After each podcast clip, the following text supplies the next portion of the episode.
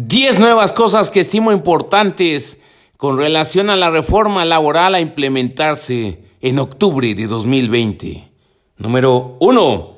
De acuerdo a lo establecido en el artículo 365 de la Ley Federal del Trabajo, para realizar la solicitud de registro de un sindicato obrero, los solicitantes deben exhibir copia autorizada de la Asamblea Constitutiva, de la elección de sus directivos sindicales, así como de los estatutos sindicales y un listado de los nombres y domicilios de las empresas y establecimientos en los que se presten los servicios. Repetimos, para realizar la solicitud de registro de un sindicato obrero, los solicitantes deben exhibir copia autorizada de la Asamblea Constitutiva, de la elección de sus directivos sindicales, así como de los estatutos sindicales y un listado de los nombres y domicilios de las empresas y establecimientos en los que se prestan los servicios. Número 2. De conformidad con la Ley Federal del Trabajo, si la autoridad registral no resuelve dentro de un término de 20 días, los solicitantes podrán requerirla para que dicte resolución. Eso de conformidad con lo establecido en el artículo 366.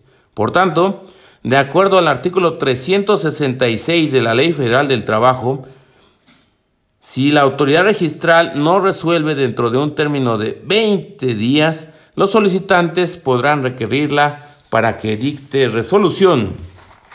Y vámonos con la que sigue, número 3. De conformidad con lo establecido en el artículo 590-A, con base en la reforma laboral, el registro de los contratos colectivos de trabajo y contratos ley se llevará a cabo por el Centro Federal de Conciliación y Registro Laboral. Así es, el Centro Federal de Conciliación y Registro Laboral, de acuerdo con lo establecido en el artículo 590-A, es el que llevará el registro de los contratos colectivos de trabajo y contratos ley. Número 4. Para desempeñar el cargo de conciliador, la Ley Federal de Trabajo establece como requisito, entre otros, tener experiencia de por lo menos tres años en áreas de derecho laboral. Eso de conformidad con lo establecido en el artículo 684-G. Por tanto, de acuerdo con el artículo 684-G, uno de los requisitos para desempeñar el cargo de conciliador es el tener experiencia de por lo menos tres años en áreas del derecho laboral. Número 5. El procedimiento de conciliación no deberá exceder de 45 días naturales. Así es, de conformidad con lo establecido en el artículo 684d, el procedimiento de conciliación no deberá exceder de 45 días naturales. Número 6. La demanda debe formularse por escrito, debiendo anexarse, entre otras cosas, las pruebas de que disponga el actor. Lo anterior de conformidad con el artículo 872 de la Ley Federal del Trabajo. Así es, de acuerdo con el artículo 872 de la Ley Federal del Trabajo, la demanda deberá formularse por escrito, debiendo anexarse, entre otras cosas, las pruebas de que disponga el actor. Y ahora continuamos con la número 7.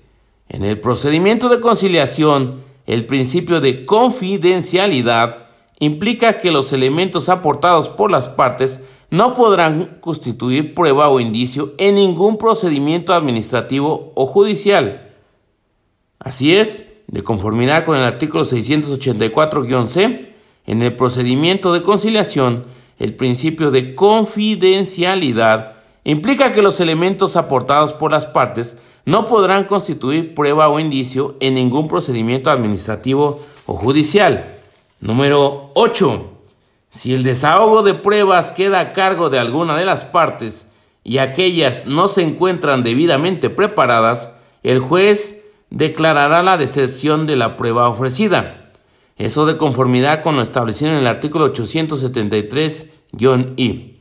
Por tanto, de acuerdo al dispositivo número 873-I, Si el desahogo de pruebas queda a cargo de alguna de las partes y aquellas no se encuentran debidamente preparadas, el juez declarará la deserción de la prueba ofrecida. Número 9. En el procedimiento de huelga, los patrones, dentro de las 48 horas siguientes a la de la notificación, deberán presentar su contestación por escrito ante el tribunal. Eso de conformidad con el artículo 922 de la Ley Federal del Trabajo que establece el patrón dentro de las 48 horas siguientes al de la notificación deberá presentar su contestación por escrito ante el tribunal. Por tanto, de acuerdo a lo establecido en el artículo 922 de la Ley Federal de Trabajo, en el procedimiento de huelga, los patrones, dentro de las 48 horas siguientes a la de la notificación, deberán presentar su contestación por escrito ante el tribunal. Y finalmente vamos con la cuestión número 10 del día de hoy, que dice, de conformidad con los artículos transitorios del decreto de reforma a la Ley Federal del Trabajo, los estatutos sindicales deberán ser adecuados para incluir el procedimiento de consulta para la elección de los dirigentes sindicales mediante el voto personal, libre, secreto y directo que señala la Ley Federal del Trabajo. Eso de conformidad con lo establecido en el artículo vigésimo tercero transitorio que habla en relación a la adecuación de los estatutos sindicales y también de, acuerdo con el dispositivo 371 de la ley en comento. Por tanto, de acuerdo al artículo transitorio vigésimo tercero que habla en relación a la adecuación de los estatutos sindicales y al diverso artículo 371, los estatutos sindicales deberán ser adecuados para incluir el procedimiento de consulta para la elección de los dirigentes sindicales mediante el voto personal, libre, secreto y directo que señala la Ley Federal del Trabajo.